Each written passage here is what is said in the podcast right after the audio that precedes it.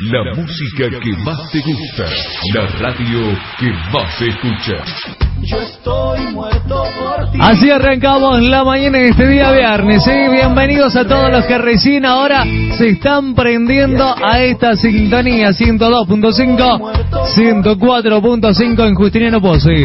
Si nos quieren escuchar online desde cualquier parte del mundo, ¿cómo pueden hacer? Ingresan a www.sintonía102.com y ya nos están escuchando en cualquier lugar del mundo y por supuesto al costado de la página nos pueden dejar el mensajito.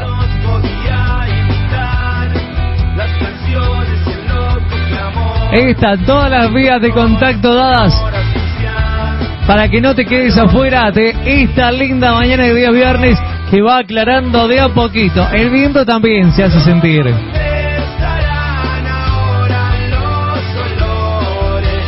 Momento de que hablemos seriamente. No, en realidad no. Vamos a hablar un poquitito de las nuevas tecnologías que se vienen. Se vienen nuevas tecnologías para un futuro próximo. Sí, un futuro próximo para todos nosotros. Está bien que estamos nosotros todavía no ingresamos al nuevo mundo, ¿no? Y nos va a llevar más tiempo que los demás. Pero Primero tenemos que comprar gatos. Porque Claro. recordemos que tenemos los países en de, en los países desarrollados como mascota tienen a los gatos. el gato, exactamente. Nosotros tenemos solo el 27% de mascotas eh, gatitos, así que, que claro, todos son que- parritos aquí.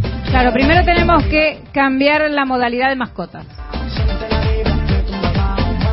Bueno, cuando eso suceda vamos a tener grandes posibilidades de disfrutar de grandes avances en la tecnología. Porque se viene, usted nunca se imaginó, por ejemplo, un avión que lo conecta a la corriente, carga la batería y después sale. Y nunca, está. nunca se lo imaginó. No, nunca me lo imaginé y no sé si estaría sobrevolando en el avión. Bueno, esta es una oportunidad para creer, para cerrar los ojos, imaginarse, ¿no? De poder tener algún día, si gana alguna lotería, alguna quiniela, tener la posibilidad de comprar este avión. Es un avión que va a cambiar la manera de cuidar el ambiente, porque al no utilizar combustible como es la nafta de avión, ¿no? Que es, eh, es un material muy inflamable y contamina mucho también el ambiente, eh, al ser eléctrico evita todo eso y por supuesto reduce los costos también, porque de hecho al viajar con electricidad reduce eh, costos para la empresa. Eh, se está desarrollando una empresa eslovena, se llama Pipistrel, este avión ligero que tiene solo cuatro plazas y funciona completamente a electricidad. Mientras tanto, la NASA también está trabajando en nuevos prototipos, como es el D-Series del Instituto Tecnológico de Massachusetts, que cuenta con un fuselaje doble que permite instalar el motor en la parte trasera y esto reduce el consumo de combustible a la mitad, es decir, un 50% menos. Estas son co- cosas realmente impresionantes porque hace 10 años esto ni siquiera se imaginaba que se podía hacer. Son tecnologías que están convirtiendo en capacidades para producir que eran inimaginables hace 10 años atrás. Por lo menos así lo dijo David Hinton, quien es directivo de la NASA. Eh, por otro lado, por otro lado, la máquina de combustible infinito. Usted dice, "Co- ¿qué es lo que es la máquina de combustible infinito? Bueno, desde el año 1982, Harry Gray, un científico del Instituto de Tecnología de California en los Estados Unidos, descubrió que los electrones se filtran a través de las proteínas gracias a unas moléculas, moléculas híbridas denominadas metalproteínas que absorben la radiación solar. Gray y un grupo de investigadores están buscando crear baterías microscópicas con óxidos de metal en un extremo y con siliceo en el otro. Así de esta manera, implantadas en las membranas de las células vegetales, absorberán la radiación y generarán hidrógeno. De ese modo, se procura desarrollar un generador de energía casi infinitamente renovable, es decir, jamás se terminaría.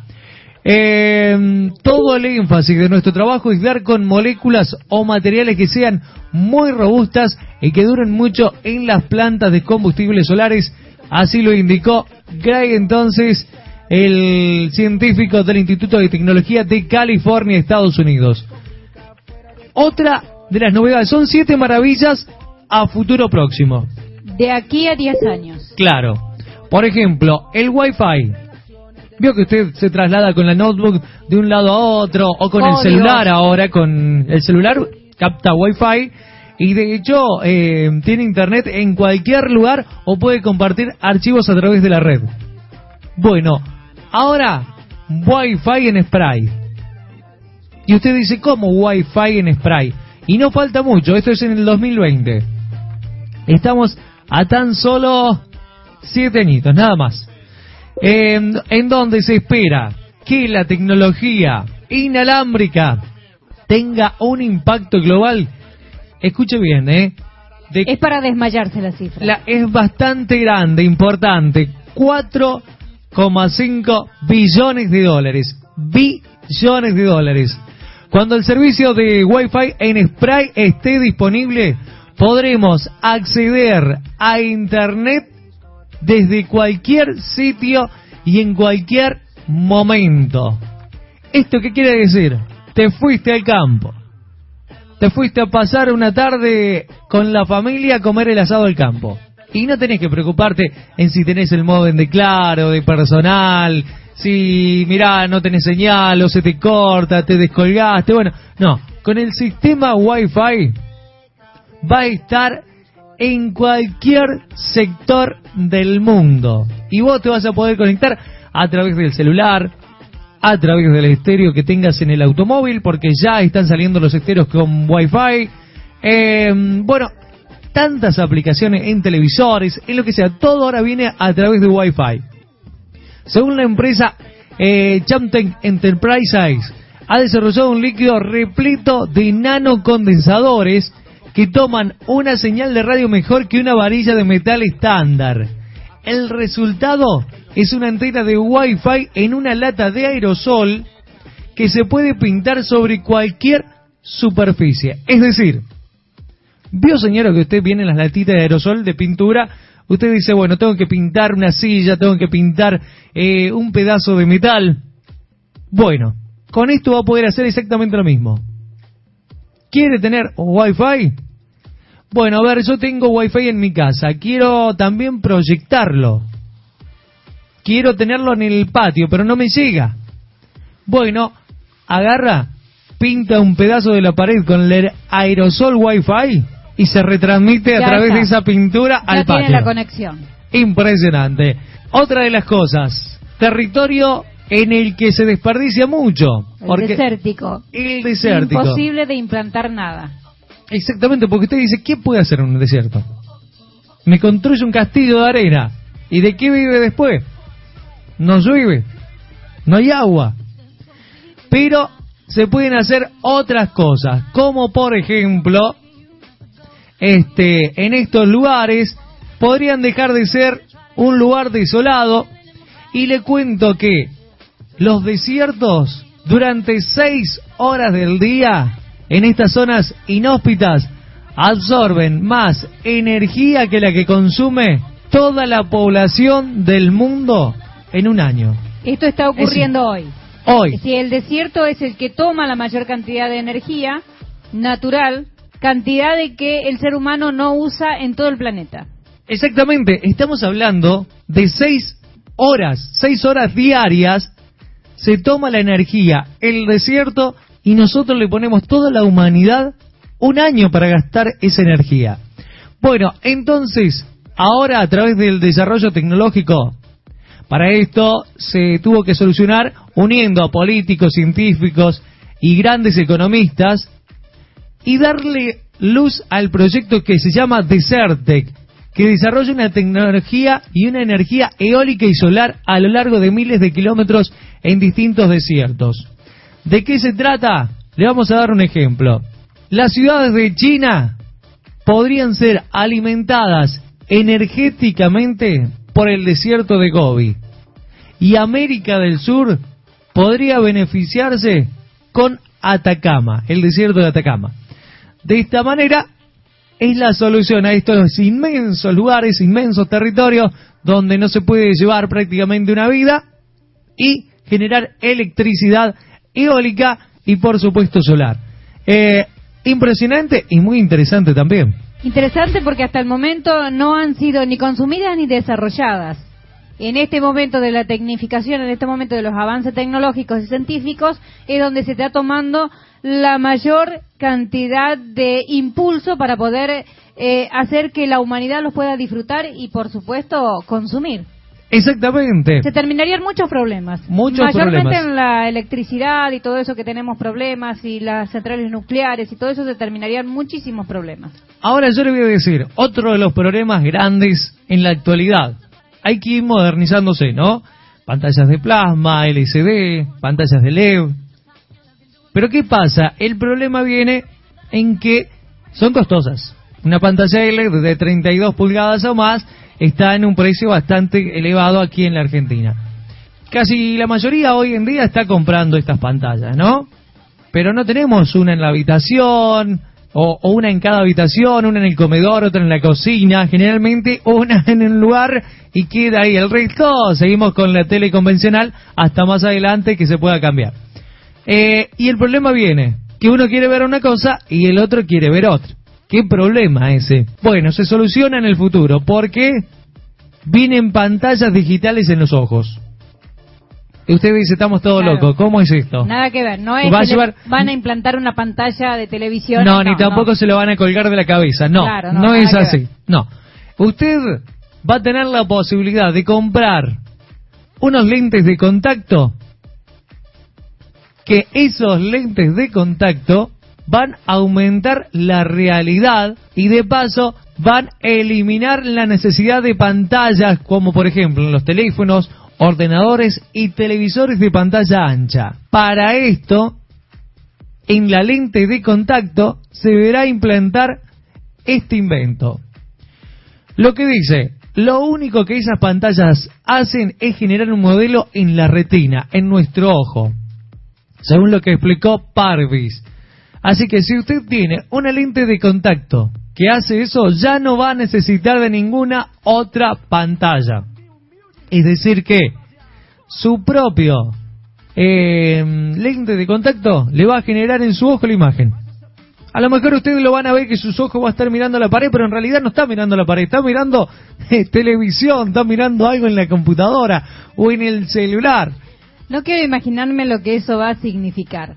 Me parece, o sea, está bueno, pero como el ser humano no tenemos un punto intermedio, nos vamos a buscar todo el tiempo a estar con ese sistema, no es que lo vamos a usar de ratitos. Me parece que va a ser constantemente, y esto puede llevar a cualquier cosa, a cualquier cosa, Eh, desde accidentes a millones de cosas más. Eh, obviamente habrá que hacer hincapié en un futuro también, desde ya, en la cultura, la educación y el conocimiento, para que cuando llegue el momento se lo utilice a conciencia y bien toda esta tecnología, ¿no? Yo no me quiero imaginar lo que sería esto en un futuro. Todos sentados en la casa así, uno mirando el techo, el otro mirando. Che, ¿cómo se entretienen ustedes? Y nadie le habla. Invita a comer, vamos a ver televisión, Claro, ve el que tiene los anteojos, ve el que pudo implantar en su lente de contacto la pantalla. Claro, porque el otro va a decir, che, papá, ¿y qué pasó con la pantalla? ¿Dónde está el tenis? Yo no veo nada, ¿eh? ¿Qué No- pasó con no, no Boca escucho River? ¿Qué claro, pasó? ¿y el partido dónde está? Pero bueno, eh, así están dadas las condiciones del futuro próximo, no muy lejano, ¿eh? Pero sí en un futuro próximo. Me suena que el ser humano se va a ir aislando cada vez más. Mm. Pasa que eso vemos hoy a por hoy con los celulares, pasa hoy con la tecnología de los celulares, que cada uno tiene su celular en una familia. Imagínese que ya de por sí viven dentro de los celulares.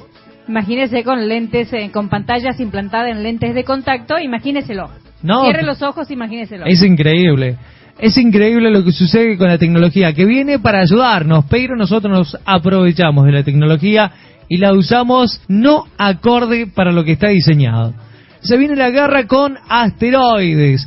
Un científico de la Universidad Estatal de Iowa propone usar su invención llamada Hypervelocity Asteroid Intercept Vehicle, que se utilizará para combatir asteroides. Este sistema desarrollado por Gobon Way posee un interceptor cinético que permite que el misil penetre en la roca. Además, cuenta con una carga nuclear que aniquila la amenaza. Way planea aprobar el sistema alrededor del año 2020 pero dice que podría conseguir colocar uno en el aire en menos de un año, en caso de una inminente colisión con nuestro planeta. Y también vienen los rascacielos de diamantes.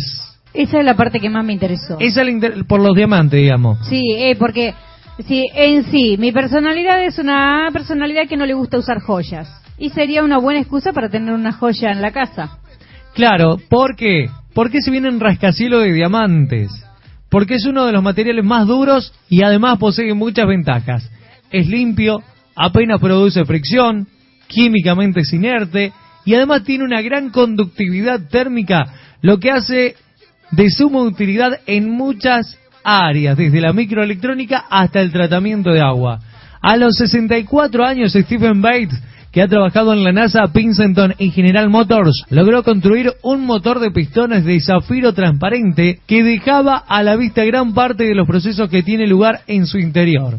Bates está soñando en grande y piensa utilizarlos en la construcción de cimientos, vigas de rascacielo, piezas de aeronaves y hasta vehículos espaciales. Ahora la pregunta mía, ¿hay tantos diamantes? Por el proyecto suena que sí. El tema es al alcance de quiénes o de qué países van a estar. Tendrá sus limitaciones este proyecto, ¿eh? Todos los proyectos eh, de aquí a 10 años, de aquí a 10 años en países desarrollados. En nuestro país tal vez lo tengamos en 15 o 20 años, algunos de estos inventos o algunos de estos sistemas eh, científicos electrónicos que se van a poner en el mercado en un en un par de años. ¿No tiene fe que, que vayamos creciendo No, tecnológicamente? no, no, sí, el tema es, el problema nuestro es eh, a- en qué podemos utilizar todos estos proyectos eh, tecnológicos científicos. ¿Qué es lo que necesita el país? Y hay muchos de estos inventos que lo necesita y ya el país. El tema es cómo van a ser implantados y todo va de la mano. ¿Y qué políticas lo van a traer hacia el país para poder implantarlo? ¿Y cómo se va a distribuir después hacia toda la sociedad? Recuerde que si el ser humano no tiene punto medio, nosotros los argentinos menos. Exactamente. Ahí está un poquitito de información de las siete maravillas o siete grandes ideas que van a cambiar el mundo en cuanto a la tecnología. Está en todas partes. Se escucha en toda la región. Más que nunca, más que nunca. Somos, somos la radio de...